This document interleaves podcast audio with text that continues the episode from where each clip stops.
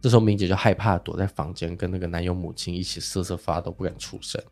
最后，这两个小弟呢，看没人应门啊，就强行撞门闯入。一看到明姐，就将她压制掳走。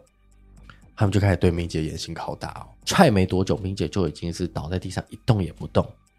没想到过了多久，大门就走进来一名男子，说：“去把油烧烫，并且叫小弟把明姐架好，还要来点刺激的。”竟然就将烧的滚烫的油直接从明姐的嘴巴倒进去。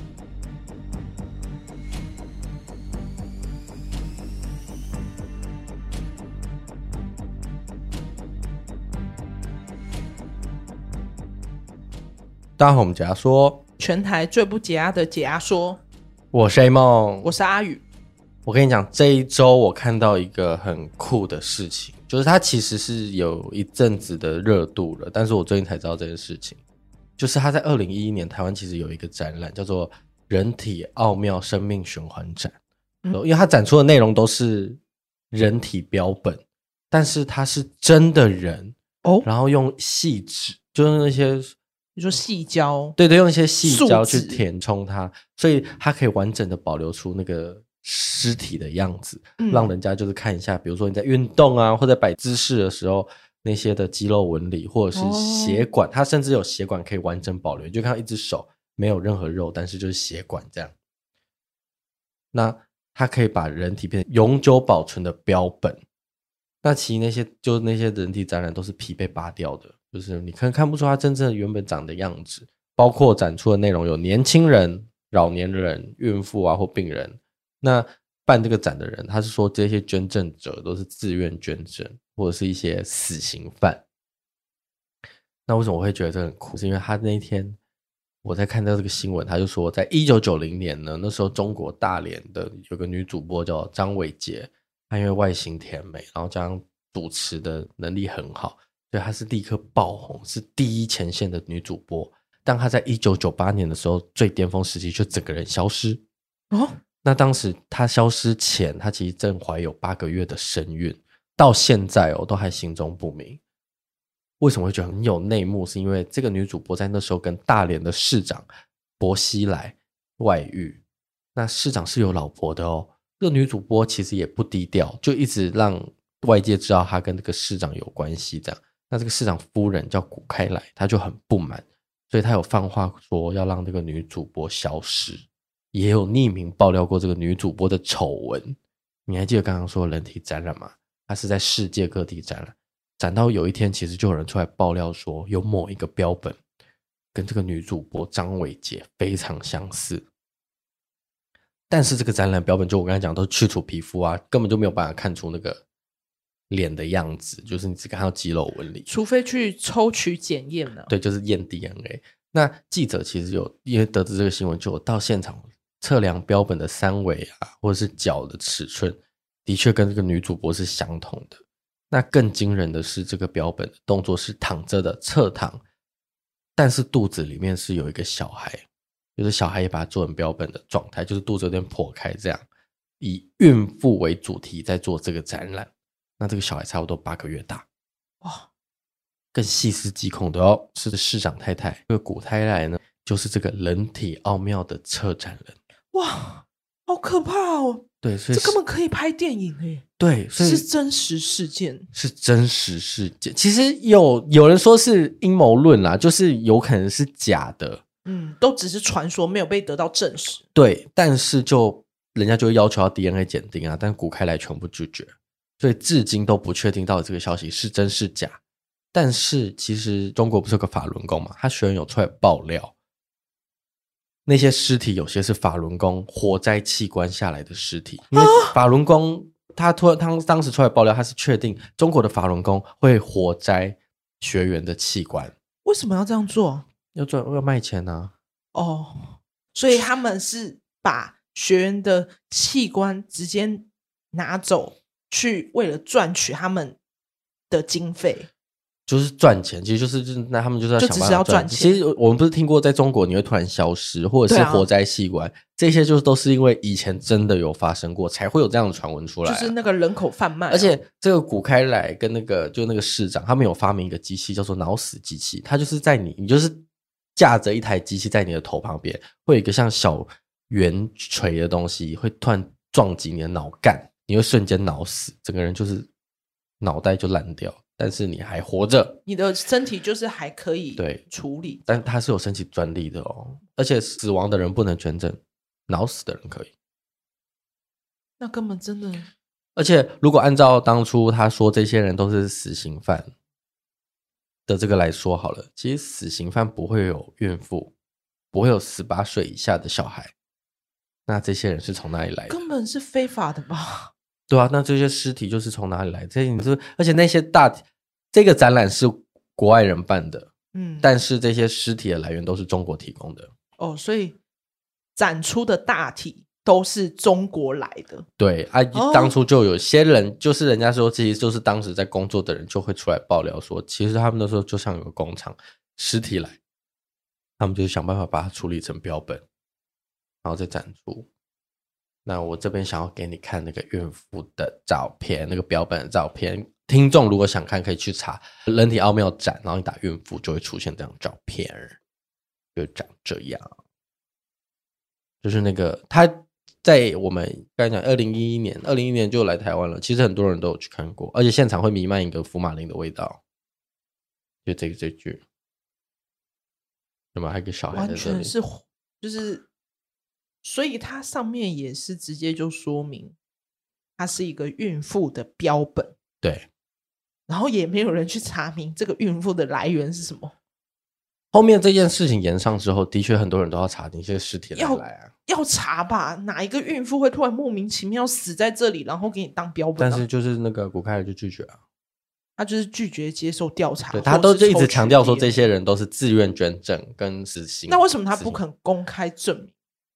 你说怎么证明这些？就是证明对啊，它的来源是？你说那些人是谁吗？一定会有人去追究吧？你看，你要想他的展览是公开收费，对，那我们花了钱去看一群被害死的人，哎，就可能不是因为如果你跟研发这个技术的人讲的话，他也不干他的事啊，他就是花钱买大体过来做，他就是做他的工作，对啊，所以你要说追溯的原因也不好追，对，至今这件事是沉迷啦，到底是真是假不知道。但是我觉得有它的可行度在，可怕吧？这是我这一周看到，我觉得震惊我三观的。所以人家说，人家标题都下什么？啊小三最后被做成尸体，这样。嗯。那今天我们要回到这周的案件。这周案件呢比较特别，其实如果你看我们标题，一定会写 Hello Kitty。哦，因为最后的尸体呢是藏在 Hello Kitty 的娃娃里面。哦，有有，那时候新闻报很大，说什么 Hello Kitty 尸体什么？对对对对对，但它不是台湾的案件，是香港的案件，但残忍的程度，我觉得是超越很多案件。嗯、听完会不会直接吐？可能会哦。那我们就要进入今天这一起 Hello Kitty 藏尸案。一九九九年的三月十七号，在九龙码头围的女童院。有一名十三岁的女童阿芳，她向社工说自己一直做着一个相同的噩梦，噩梦中呢，有人向她索回自己的头颅，于是这个阿芳呢就害怕的向社工倾诉，竟然她讲了一个残忍的凶杀案，那社工听到后呢惊恐不已，于是在一九九九年的五月二十四号报警，那我们时间就要回推到一九九七年，这个樊敏仪呢，我们就叫她敏姐。当年二十三岁，他在小时候因为父亲好赌，所以就跟妈妈离婚。于是这个明姐就跟妈妈相依为命。但在妈妈之后改嫁的时候，妈妈就很少跟这个明姐联络。但明姐有一个感情很好的姑妈，所以在妈妈改嫁后呢，明姐就几乎是跟着姑妈一起生活。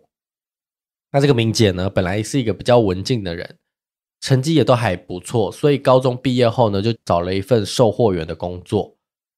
明姐在前年还认识了一个男子，叫做吴志远，没多久就跟这个吴志远坠入爱河，并且与志远交往。明姐在这个时候呢，就跟志远啊一起合租，并且同居。同居一阵子之后，在在一九九七年呢，就搬到这个男友志远的住处，而且还有跟男友志远的妈妈一起同居。但其实志远品性不好，他曾患有毒瘾，而且工作只是一般的零工，收入根本就不高。所以这样长期相处下来呢，明姐就也认识了志远购买毒品的其中一个卖家，也是道上鼎鼎有名的黑道陈文乐。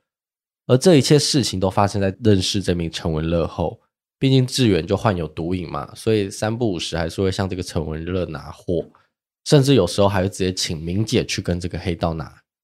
浑浑噩噩的日子就这样一天一天过去嘛。但这时候明姐的祖母因为生了一场大病，家里急需用钱，明姐只是一个销售员啊，收入根本就不足以负担祖母的医疗费，再加上男友吴志远几乎都把钱拿去买毒品。所以，直到某一次又要帮男友志远拿货的时候，一见到陈文乐，一方面他就想说啊，祖母重病，一方面就看到陈文乐毕竟黑道又卖毒，所以他很有钱。所以迫于情急之下呢，他就偷了陈文乐大概四千港币，台币大概是一万六千三百块，还有一个名牌打火机跟手机，还有一些其他财物，算一算，他大概偷了港币八千元。但没想到，立刻就被这个黑道抓包。陈文乐呢，就以自己是黑社会背景，要求这个明姐要还钱，并威胁两个人还款。明姐因为太害怕，就赶快凑钱，先归还一半的钱，大概是四千元港币，却没想到剩下的四千元哦，在陈文乐计算利息下，已经变成三万块。哇，这利息跳很快耶，跳很高，这根本。就是高利贷、啊，他就是对他就是做高利贷的黑社会，他就是要让他还不出钱啊。那陈文乐看明姐就这样还不出钱嘛，就安排明姐到陈文乐旗下的丰城店工作，也就是我们台湾俗称的卖淫嘛。这样持续了一年，这时候明姐已经怀上男友志远的小孩了，但是陈文乐没有放过明姐哦，他们的债务啊，这样利滚利，已经变成很巨额的欠款。那明姐无奈啊，就算怀孕了，也继续接客。最后还了将近一万四千元的债务，但距离三万块还有很大的差距。而在这时候，大概是一九九八年，明姐的儿子就这样出生了，导致明姐就开始没有办法工作，所以就一直有拖延还款的这个情况。又刚好呢，男友志远在同年的十月进入了戒毒所，那明姐一家呢，只能先依靠每个月五千块的公园金，就差不多像是我们的补助救济过活。那这个志远在戒毒所期间呢，陈文乐还是在逼这个明姐要还钱哦，就强迫她去当夜总会的女公关。所以这个明姐在工作期间呢，就不幸染上毒瘾，所以明姐的身体状况呢，一天就比一天差。最后无奈就是只好暂停工作，然后躲到她跟男友同居的那个家里。那一九九九年的三月十七号呢，陈文乐就发现一直联络不上这个明姐，打电话也没人接，找人也找不到。于是他就派他的小弟梁胜祖跟梁伟伦去明姐的住处，就是刚才讲的男友家里，他们就猛烈的敲着门，并且叫他还钱。这时候明姐就害怕，躲在房间跟那个男友母亲一起瑟瑟发抖，不敢出声。最后这两个小弟呢，看没人应门啊，就强行撞门闯入，并搜索房间。一看到明姐，就将她压制，并且掳走，然后就带到尖沙咀。嘉联威老道三十一号三楼一房内，将明姐禁锢在那边。他们就开始对明姐严刑拷打哦，比如说为什么都不接电话，在躲什么？此外，其实这个房间里面还有另外一个十三岁的小女孩在房里看的这一切。她就是其中一个绑她的小弟梁伟伦的女友。那这个禁锢明姐的租屋处呢，就是陈文乐当初看这个小弟梁伟伦跟他女友没地方可以住。所以就邀请他们住这里。这个女友呢，就也是我们在开头说向社工诉说的做了噩梦的十三岁女童阿芳。哎，哦，她还是做着噩梦。那为什么会做这个噩梦呢？在房间内呢，小弟梁伟伦就一直质问明姐为什么不还钱，不可以回电话，同时连踹明姐的身体。明姐已经痛到整个人都倒在地上之后，两个人还不放过，继续踹明姐的头部跟腹部。踹没多久，明姐就已经是倒在地上一动也不动。没想到过了多久，大门就走进来一名男子，就是他们大哥陈文乐。陈文乐一到现场就说：“去吧，有烧烫。”并且叫小弟把明姐架好，还要来点刺激的。陈文乐呢，竟然就将烧得滚烫的油直接从明姐的嘴巴倒进去，明姐就痛苦的尖叫啊，那她的嘴几乎被烫的皮肉分离哦。陈文乐竟然要求在房间内的小芳，就是那个十三岁女童，拿着辣椒粉跟辣椒油去抹在明姐的伤口处。但小芳因为太害怕，她很害怕，她如果不做，下一个会不会是自己？所以只好照做。那也是这些东西导致她一辈子都抹不掉的阴影。接下来几周呢，甚至更残忍哦。包括某一天，突然陈文乐就叫小芳在纸箱上面大号，陈文乐就端着小芳的排泄物拿到隔壁的房间，要求明姐将上面的排泄物吃掉，并且拉下自己的裤子，直接将小便洒在明姐身上。残忍的虐待还包括用塑胶吸管、用打火机烧熔，不是会滴下来吗？直接滴在明姐的腿上，并且命令明姐要发出笑声，要笑得很开心。在这些残忍虐待下啊，明姐身上因为烫伤嘛，所以会衍生结痂，所以陈文乐也会直接将她手把它抠开。哦，我听的听众是不是跟我听到真的已经快想要尖叫？我刚刚一直想要吐，或者用电线。把明姐的双手绑起来，并拿出钢管殴打被绑住的双手，就这样连续拷打好几个星期以后，明姐真的支撑不住了，就陷入昏迷。陈文乐还说：“啊，搞不好是假的啊，假昏。”他就拿打火机直接烧明姐的脚底板。哦，他想测试她是否真的死亡。最后呢，陈文乐就命令小弟将冰毒，就是毒品，直接强行灌入明姐的嘴巴，因为通常这些毒品是。没有办法直接这样使用的。最后呢，明姐就因为吸食毒品过量，在地上痛苦打滚。最后呢，大概是一九九九年的四月中旬死去，死状凄惨，脸部浮肿，全身长满水泡，伤口流脓。你以为陈文乐就这样放过明姐了吗？没有哦。当他们发现明姐已经确定死亡后呢，就将尸体先搬到浴缸中放血，并拿锯子锯开明姐的身体。拿塑胶袋呢，将尸体跟内脏盛装，并且烧开一锅热水，将这些肢解的尸块跟内脏一一烫熟，以防这些血水流出。那再另外烧一锅热水，将这个明姐的头剁下，丢入滚烫的热水中烹煮，并加烹煮的头颅，因为煮熟了嘛，所以头发就会脱落。他就这样一直边拔这些头发边说：“来哦，乖乖不要动哦，我帮你打扮一下。”那不是人吗？他们可以这么残忍，已经丧心病狂了吧？我在想，是不是因为他们是黑道，所以就是做过这么多残忍的事情？所以是觉得这种虐待人的行为已经见怪不怪，所以那些小弟也可以这么自然的一起把明姐做成这样，对啊，太是同时犯案的。那因为碰巧刚好邻居附近有发生强奸案，所以远景有到那个附近调查。他们情急之下发现有远景要来，他们就将煮熟的内脏用塑胶袋盛装，并且抛出窗外，是掉到大厦的屋檐旁边。那还有一些传闻是说，部分的一些尸体已经喂给狗吃掉了。那最后呢，就将房间内小芳的一个美人鱼造型的 Hello Kitty 大型娃娃割开，将里面棉花取出，再将明姐的头颅放进去娃娃里面，并缝起来。那案发几天后嘛，毕竟你知道尸体放久了一定会臭，而且那个臭味是真的是极致恶心，就是烂掉味道。那其实附近住户呢，就因为多次闻到强烈恶臭，有报警。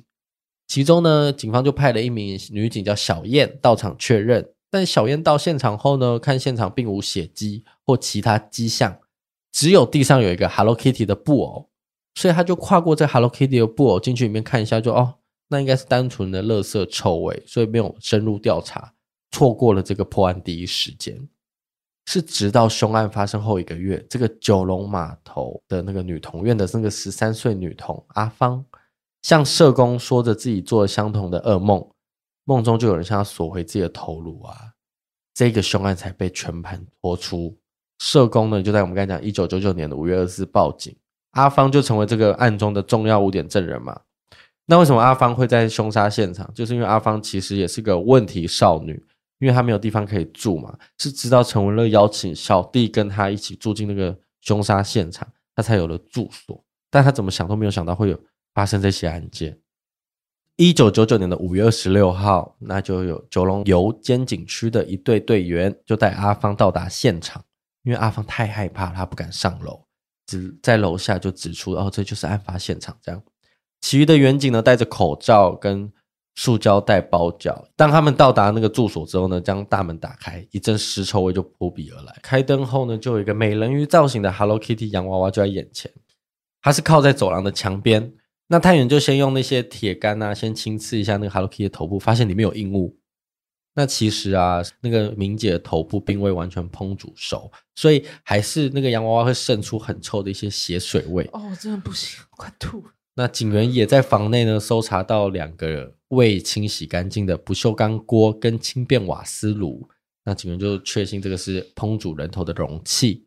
那容器附近呢，布满了尸虫，甚至锅内呢有一些很臭恶臭的残渣。这样，法医到场后，在 Hello Kitty 的洋娃娃内发现了一个女性人头。一打开 Hello Kitty 娃娃里面啊，那些棉花都布满了尸虫，而且头骨已经被人烹熟了嘛。所以一些皮肉啊、头发组织都已经被破坏，无法进行 DNA 化验。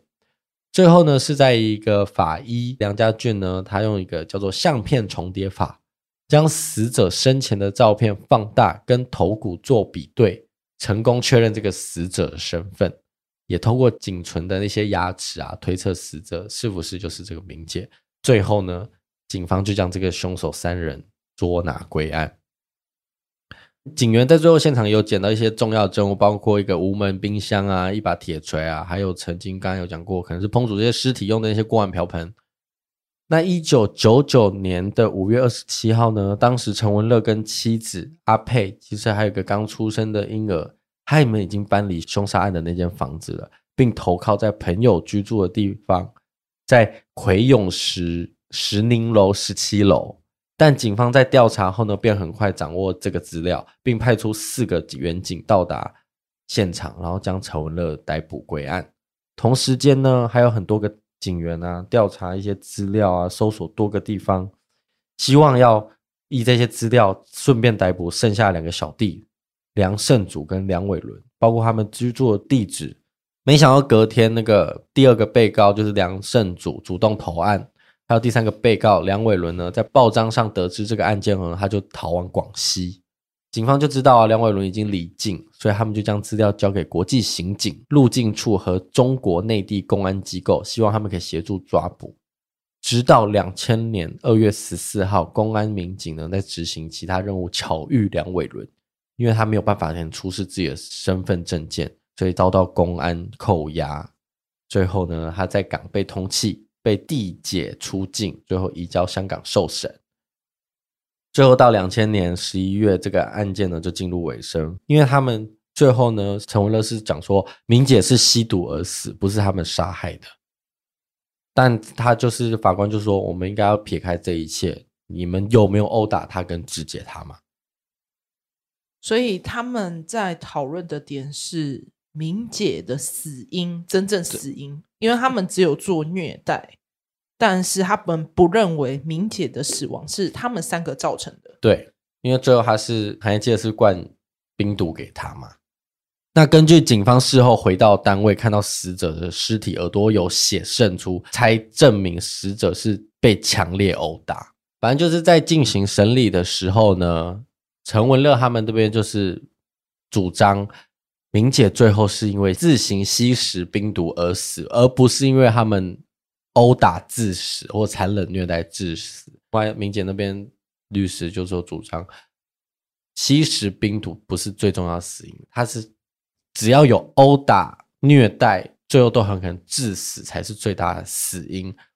那最后警方就事后有回到那个单位去看一下明姐的尸体，那耳朵是有血渗出的，所以证明死者其实是有被强烈殴打的。最后，二零零零年的十二月六号。陪审团以六比一大多数裁定三个被告谋杀罪名不成立，但是误杀罪名成立。然后法官决定以误杀中最严厉的判刑，判处三人终身监禁。就他们意思是说，他们不是故意要杀他的，而在虐待他时不小心把他杀死。那陈文乐三十三岁，最后是谋杀罪名不成立，误杀罪名成立，判刑终身监禁。所以他最少要服刑二十年才可以申请减刑。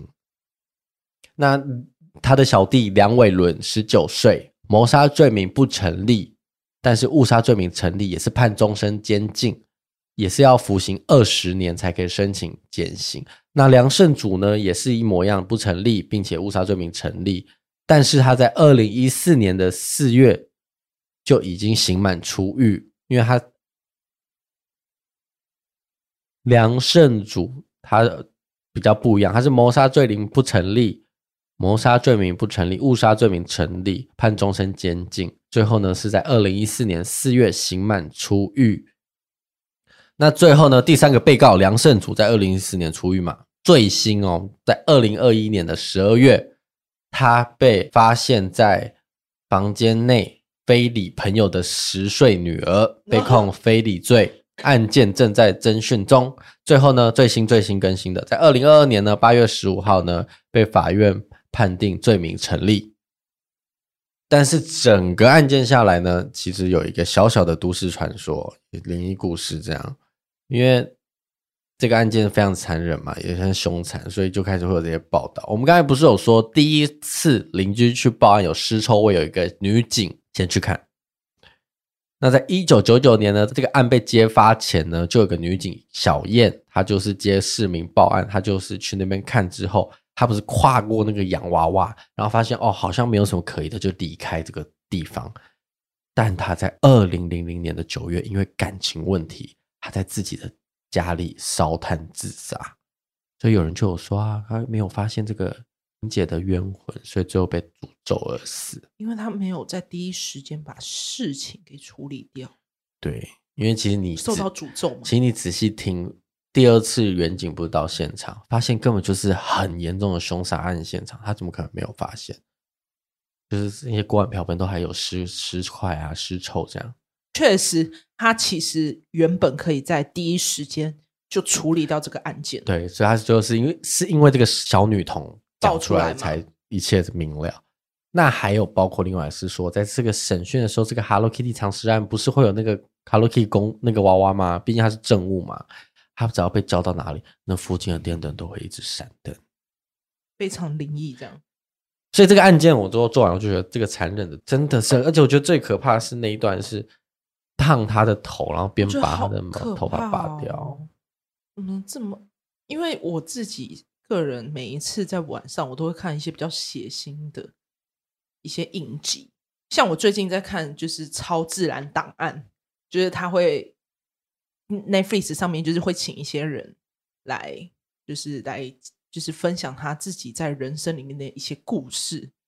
那像你刚刚讲到，就会让我想到，其中有一个人，我最新看到是他说他也是遇过一个邪教，他。他当时也是被抓到那个房屋里面被虐待，也是像这样子被虐待，因为他他们画面都会呈现出来嘛，就是他们会演一次，他就是被捆绑在上面，然后在冬天的情况，他已经冷到脚底是蓝色的哦，他以为结束了，结果他们继续鞭打他，鞭打他，然后结果那群人，因为他一开始他被带到这个小小房间，是因为这些邪教的那个教主。认为他得了同性恋病，所以他就把他带到小房间里面，就是所有的那些教徒强暴他，他就形容那个感觉非常的撕裂疼痛，但是他们就是一直的鞭打他、虐待他，而且我觉得很可怕的是，你知道这个教主就是一直在洗脑他爸妈，所以才有机会把他儿子拿抓回来虐待嘛。他还回头跟他爸妈说：“你儿子不听话，你儿子完全不受控管。”所以在他这样子遭受凌虐之后，回到家，爸爸竟然直接就骂着他说：“你不是我儿子，你滚出我的家！”就是他，他就直接跟他切断关系。所以，其实你刚刚在讲那个整个凌虐的过程，我就想到，其实世界上各个地方。不管是被杀，或者是一些宗教组织，都有这种非人道的处理方式。我真的觉得很可怕是，他们不会觉得我们都是人，我们都有皮肉，我们都是有骨头的。他在做这件事情，他不会痛吗？我觉得超恶心的。所以你刚刚在讲的时候，我其实一直一度很想吐，就是不是还有一段是小芳，就是把他的排泄物喂给他吃，我完全就是想象到那个画面，我没有办法去形容，就是这些人怎么可以这么恶劣，就没有任何一个文字可以去形容他们这些人有多可怕、多恶心。那今天案件就到这边啊！如果听众觉得这一集真的很恶心，可以留言跟我们讲，或者是你可以去 Miss Bus 的留言处留言。或者是到 IG 跟我们聊聊。对，那记得去我们各大平台评分、按赞，我们都会看，留言也可以哦。那记得呃，记得是我们 IG VIP 点第二个 A。好，再一次。VIP 可以可以，我要选那个。总选。